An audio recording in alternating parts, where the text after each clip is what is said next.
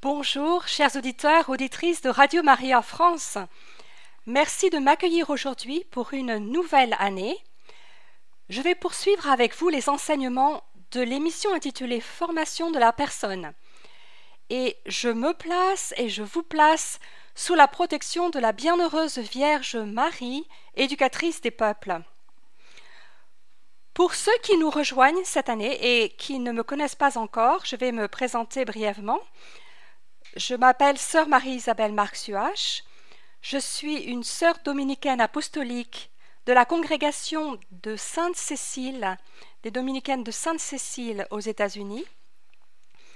Je suis actuellement en mission à Nashville, la ville de la music country, mais je suis née à Paris. J'ai grandi en France. Je suis une enseignante et une éducatrice. Et en tant que religieuse, j'ai eu la joie d'enseigner à tous les niveaux du CE1 à la terminale. J'ai été successivement professeur de sciences économiques et sociales, professeur d'anglais, d'espagnol, pour une durée totale de 28 ans. J'ai également été catéchiste en primaire et en collège et intervenante pour la formation religieuse en lycée. Actuellement, je suis au service de ma congrégation à la maison mère et j'accompagne plusieurs projets de formation. Je tiens à remercier vivement le père Mathieu Ray qui me fait confiance et qui m'a demandé de poursuivre les enseignements sur la formation de la personne cette année pour Radio Maria. Comme l'année dernière, je vais explorer ce thème chaque mois en m'appuyant sur le parcours de formation Aimer et pratiquer les vertus, qui est un, parcours destiné à aider les parents, les enseignants et les éducateurs à guider les jeunes qui leur sont confiés pour leur permettre de construire euh, une vie morale joyeuse et équilibrée. Donc c'est pour moi une très grande joie de pouvoir partager un sujet qui me tient particulièrement à cœur, parce que j'aime aider les familles à transmettre à leurs enfants des valeurs auxquelles ils sont attachés. En effet, l'Église nous rappelle sans cesse que les parents sont les premiers éducateurs de leurs enfants. Encore faut-il que les parents reçoivent le soutien nécessaire pour cette tâche qui devient de plus en plus difficile. La société dans laquelle nous vivons s'éloigne de plus en plus de leurs convictions et présente souvent des modèles dans lesquels ils ne peuvent plus se reconnaître. Alors, dans ce premier enseignement de l'année, nous allons parler de la quête du bonheur.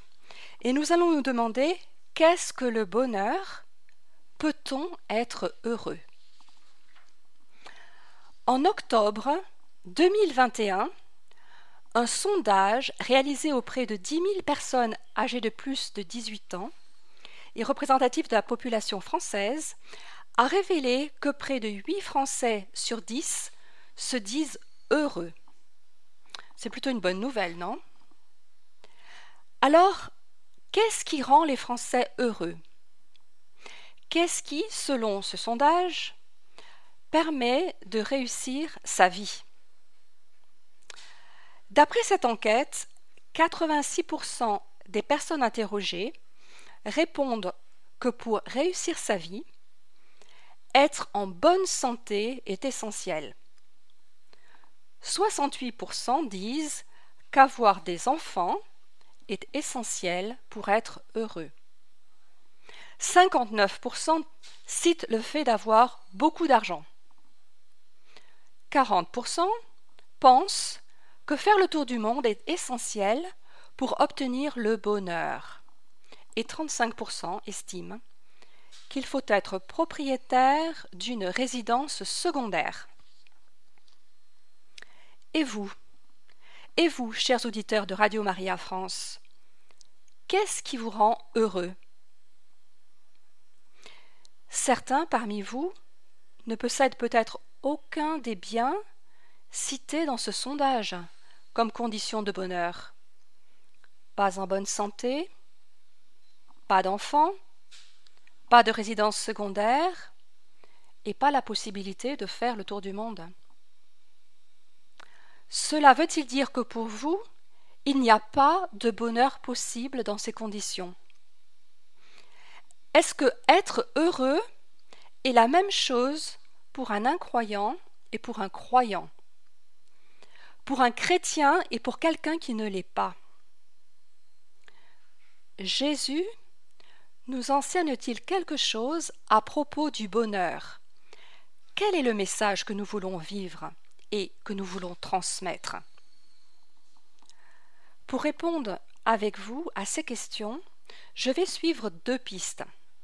D'abord, je vais demander à saint Thomas d'Aquin ce qu'il a découvert et ce qu'il a enseigné à propos du bonheur. Vous savez que dans ses émissions sur la formation de la personne, ce grand théologien a toujours une place privilégiée parce que ses enseignements sont un excellent point de référence pour notre réflexion. Ensuite, dans un deuxième temps, je vais interroger trois grands témoins de la foi chrétienne qui ont vécu intensément le message des béatitudes et nous allons leur demander de nous révéler le secret de leur bonheur. Commençons donc par l'enseignement de saint Thomas d'Aquin à propos du bonheur. Dans la deuxième partie de sa somme de théologie, celle qui traite de la vie morale, saint Thomas s'interroge sur le but de la vie humaine. Il part de l'idée fondamentale que l'homme a été créé par Dieu avec une intelligence et une volonté. Chaque fois que l'homme pose un acte proprement humain, c'est-à-dire qui engage son intelligence et sa volonté, eh bien, il le fait en poursuivant un certain but. Thomas parle de finalité. Par exemple, lorsque vous ouvrez la porte de votre domicile le matin, vous avez l'intention d'aller acheter votre pain à la boulangerie, ou d'accompagner les enfants à l'école, ou encore de partir au travail. Vous avez un but, vous avez un objectif. Ce qui est vrai pour de petites actions sans grande importance l'est encore plus pour la totalité de la vie.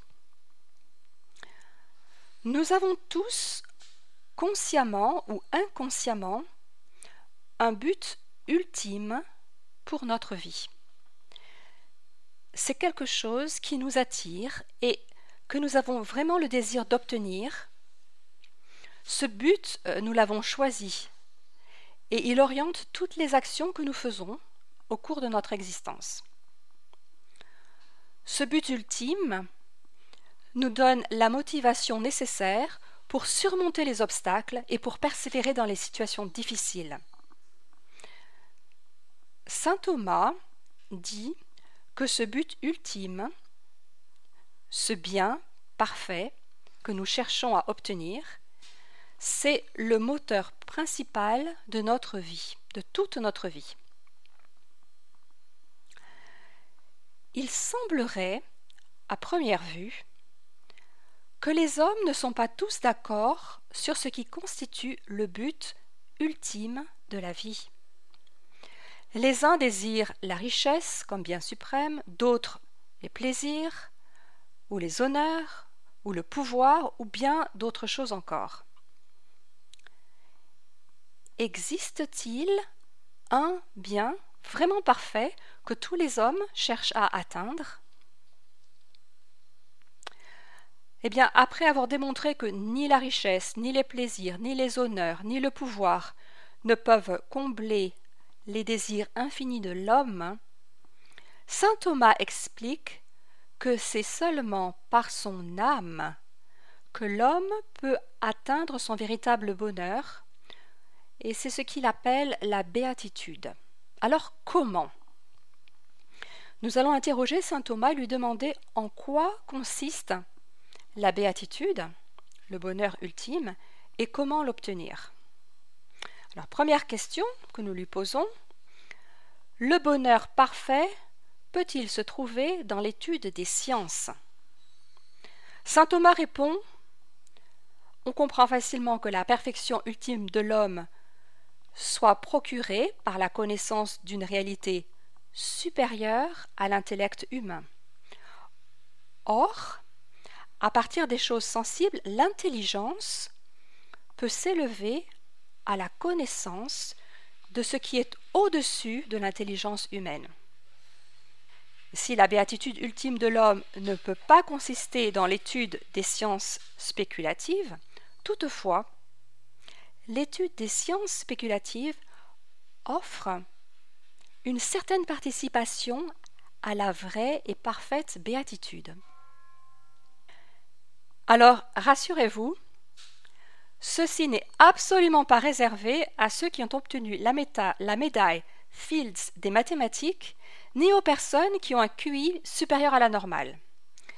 Nous savons bien que les apôtres André et Pierre, par exemple, étaient de simples pécheurs sans instruction, mais grâce à leur droiture et à leur simplicité de cœur, ils ont su reconnaître en Jésus de Nazareth le Messie annoncé par les prophètes, alors que beaucoup de sages et de personnes érudites de l'époque n'y sont pas parvenus.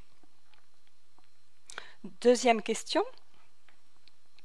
L'homme est-il capable d'obtenir la béatitude? Est-il capable de l'obtenir? Saint Thomas d'Aquin répond oui. L'homme a été créé de telle sorte qu'il est capable de posséder le bien parfait. Son intellect peut embrasser le bien universel et parfait, et sa volonté peut le désirer. C'est pourquoi l'homme peut obtenir la béatitude. Troisième question à saint Thomas d'Aquin. Le bonheur parfait peut-il se trouver dans quelque chose de créé? Saint Thomas répond non, parce que les choses créées sont limitées, alors que le désir de l'âme humaine est illimité. La béatitude est donc un bien supérieur à toute créature créée, toute nature créée.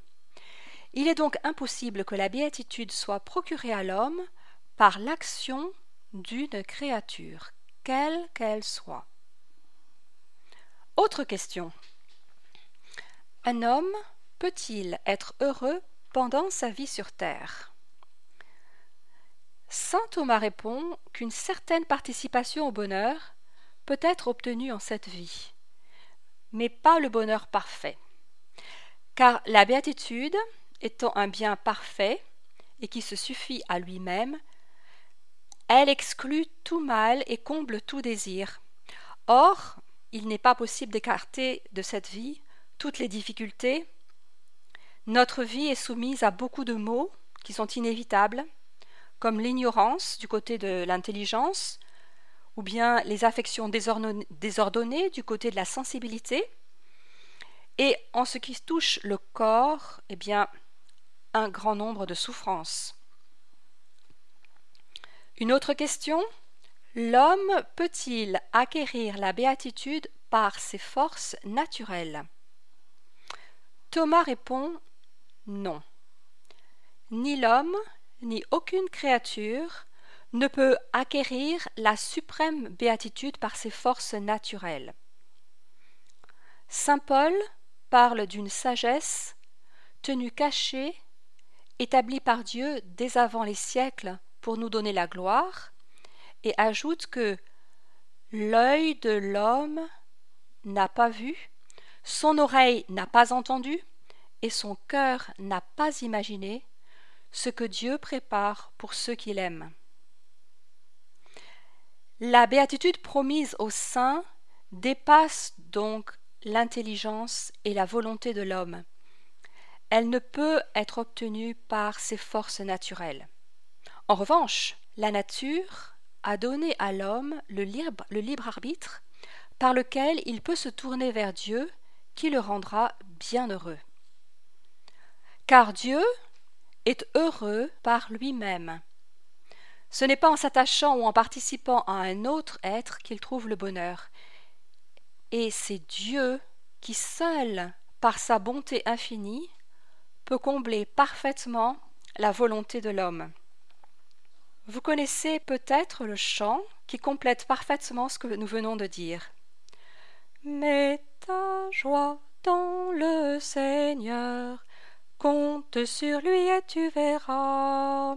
Il agira et t'accordera plus que le désir de ton cœur.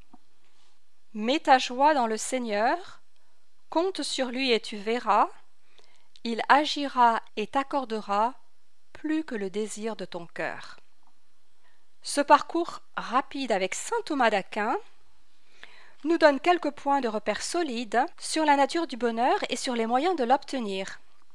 Pourtant, certains objecteront que tout cela est assez théorique et qu'ils voudraient savoir comment l'appliquer dans leur vie quotidienne. Alors pour répondre à ce désir très légitime, l'Église nous propose comme modèle une multitude de saints et de bienheureux qui ont parcouru le chemin avant nous et qui sont aujourd'hui parvenus à la béatitude parfaite. J'en ai choisi trois pour aujourd'hui, qui sont très différents les uns des autres et qui illustreront pour nous des itinéraires complémentaires pour parvenir au bonheur. Le premier, ça sera euh, le bienheureux Pierre Giorgio Frassati. Deuxième, Saint Jean de la Croix. Et la troisième, la bienheureuse Chiara Badano. Commençons par Pierre Giorgio Frassati. Pierre Giorgio était un, un jeune Italien d'un milieu aisé de Milan.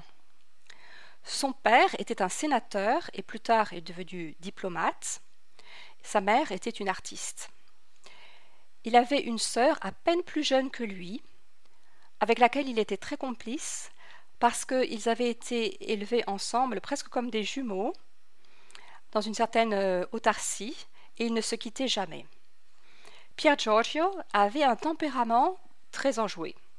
Il aimait taquiner, il aimait faire des blagues à ses proches, mais il était aussi d'une très grande sensibilité et très tôt, il comprend qu'il y a plus de joie à donner qu'à recevoir. Et on a plusieurs récits d'événements qui ont marqué son enfance et qui nous montrent à quel point son cœur était déjà tourné vers les autres et comment il voulait constamment leur venir en aide. Un jour, par exemple, la, la mère de Pierre Giorgio le trouve en larmes à la maison et lui demande ce qui lui arrive. Il lui raconte qu'un pauvre est venu frapper à la porte pour demander de l'argent et que son père l'a renvoyé euh, sans rien lui donner. À 17 ans, il rejoint une conférence de Saint Vincent de Paul et sa générosité ne fait que se développer à partir de ce moment-là. Bien qu'il soit aisé, les parents ne lui donnent pas beaucoup d'argent de poche. Alors Pierre Giorgio est obligé d'être créatif. Il doit euh, soutenir ses protégés et, souvent eh ben, il doit le faire à ses dépens. Il n'est pas rare qu'il donne à un pauvre la somme qui lui aurait permis de prendre le bus pour rentrer à la maison. Et alors après, eh ben, il doit courir, il doit rentrer à la maison en courant pour ne pas être en retard au dîner familial et se faire attraper. Un jour, il rencontre un vieil homme qui n'a même pas de chaussures, il lui donne ses propres chaussures et il rentre à la maison pieds nus. Il y a plus de joie à donner qu'à recevoir. Pierre Giorgio ne distribue pas seulement des biens matériels, il est aussi très généreux avec son temps et avec ses forces. Par exemple, il passe des après-midi entières à se promener avec un malade qui est dépressif et il l'écoute avec attention et patience. Ses parents sont surpris, lorsqu'il leur annonce ce qu'il veut faire pour ses études supérieures. Il sera ingénieur des mines. Pourquoi? Parce qu'il perçoit que c'est un milieu difficile où il pourra faire beaucoup de bien. Où donc puise-t-il la force et la détermination de se donner sans compter au service des autres? Eh bien, dans la prière, et particulièrement dans l'Eucharistie qu'il reçoit chaque jour à partir de l'âge de douze ans. Il est aussi très fidèle à l'adoration eucharistique, surtout de nuit. Et c'est là qu'il trouve sa force et sa joie.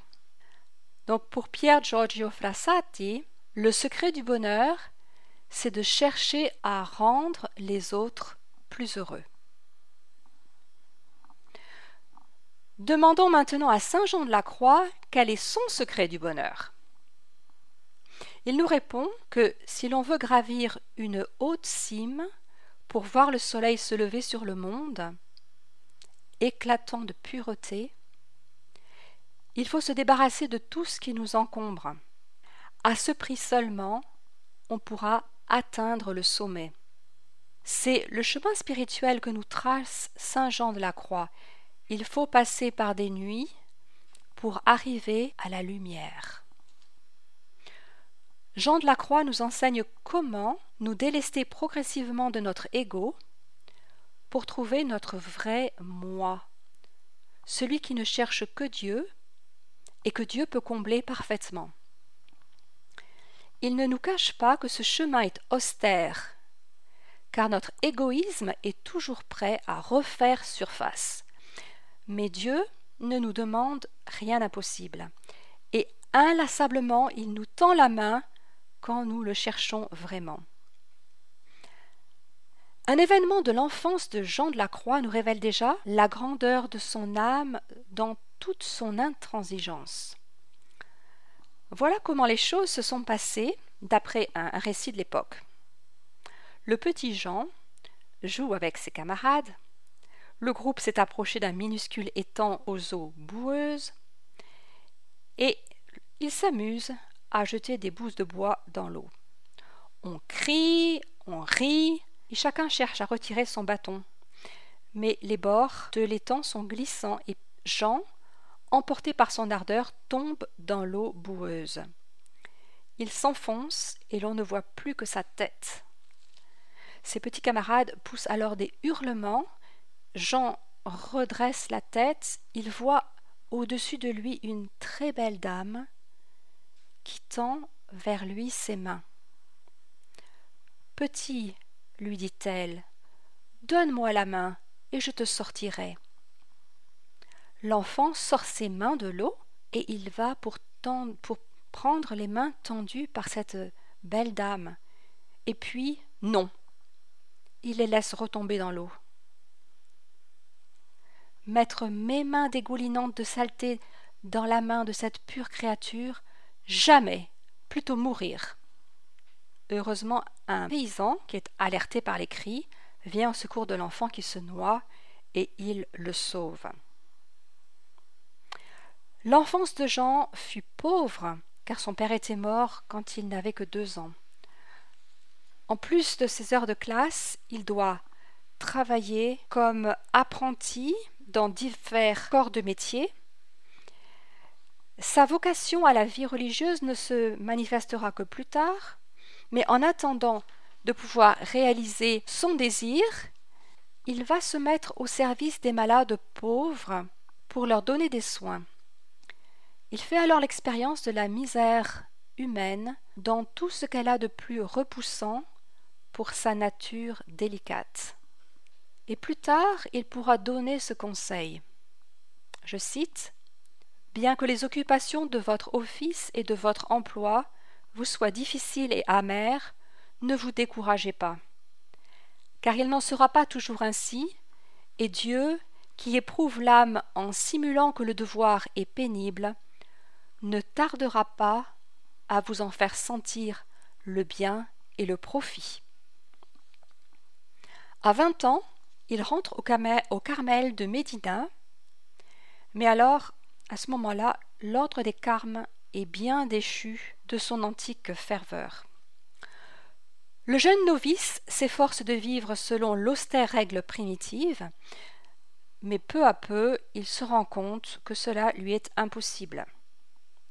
Découragé, il est tenté de quitter son couvent pour pouvoir réaliser ailleurs ses désirs de solitude et de perfection. C'est alors que la Providence lui fait rencontrer Mère Thérèse d'Avila. Elle est de 30 ans son aînée, et elle a déjà fondé de nombreux couvents de carmélites déchaussés, en revenant à la règle primitive. Elle cherche parmi les frères carmes un religieux capable d'entreprendre avec les carmes ce qu'elle avait fait avec les carmélites. Et dès qu'elle rencontre le père Jean, son intuition surnaturelle lui fait savoir que ce jeune carme, petit, pâle, apparemment insignifiant, est l'instrument dont Dieu va se servir. Son regard d'enfant révèle une âme dans laquelle transparaît la lumière de Dieu. Jean de la Croix tirera de cet épisode la leçon suivante. Je cite Veillez à ne pas vous attrister immédiatement des événements tristes de ce monde. Vous ne savez pas quel bien ils apportent. Ni si, dans les jugements de Dieu, ils ne sont pas ordonnés au salut éternel de ses élus. Jean accepte donc la mission que sainte Thérèse lui confie et héroïquement il se lance dans l'inconnu. En peu de temps, il arrive à faire réintroduire la règle primitive dans presque toute la communauté.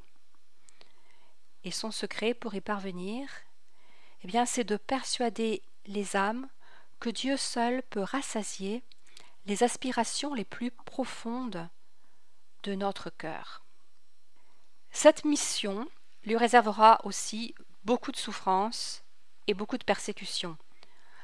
Un jour, certains de ses propres frères de communauté, qui refusent la réforme, parviennent à le faire arrêter, jeter dans un cachot à Tolède, et pendant neuf mois il restera dans cette prison. Mais au cours de ces neuf mois, il va rédiger deux chefs-d'œuvre de poésie mystique, La nuit obscure et le cantique spirituel. Parce que l'âme de Jean a vaincu le corps et les souffrances. La nuit a apporté la lumière. Dieu opère la dernière purification dans son âme qui s'est totalement livrée à son action. Sa grâce pénètre dans son âme, devenue transparente au soleil divin. Il est rendu conforme au Christ, crucifié dans sa chair. Ce n'est désormais plus Jean de la Croix qui vit, mais c'est le Christ qui vit en lui. Et Jean de la Croix explique, je cite, Ce n'est pas tant, croyez-le, en faisant beaucoup, que l'on plaît beaucoup à Dieu, mais plutôt en agissant avec bonne volonté, sans esprit de propriété et sans respect humain. Le secret du bonheur, pour Jean de la Croix, c'est de se laisser lentement transformer par Dieu sans opposer de résistance. Enfin, avant de terminer, nous allons découvrir le secret du bonheur de Chiara Badano, qui, à travers une courte vie de seulement 18 ans, a rayonné à travers toute l'Italie et maintenant bien au-delà. Cette jeune fille qui était extravertie, sociable, apprend un jour qu'elle est atteinte d'une forme très douloureuse du cancer des os. Alors évidemment, elle est en choc, c'est un choc pour elle. Mais ensuite, elle se reprend et elle murmure Jésus, si c'est ce que tu veux pour moi, je le veux aussi. Et à partir de ce moment-là, la joie ne la quitte plus, parce qu'elle garde sans cesse son esprit tourné vers le but ultime de sa vie. Elle prépare sa rencontre avec Jésus. À chaque fois que ses parents rentrent dans sa chambre, elle a un magnifique sourire sur son visage. Et son père suspecte qu'elle arbore ce, sourire pour ne pas les faire souffrir. Alors il décide d'épier sa fille et de l'observer par le trou de la serrure.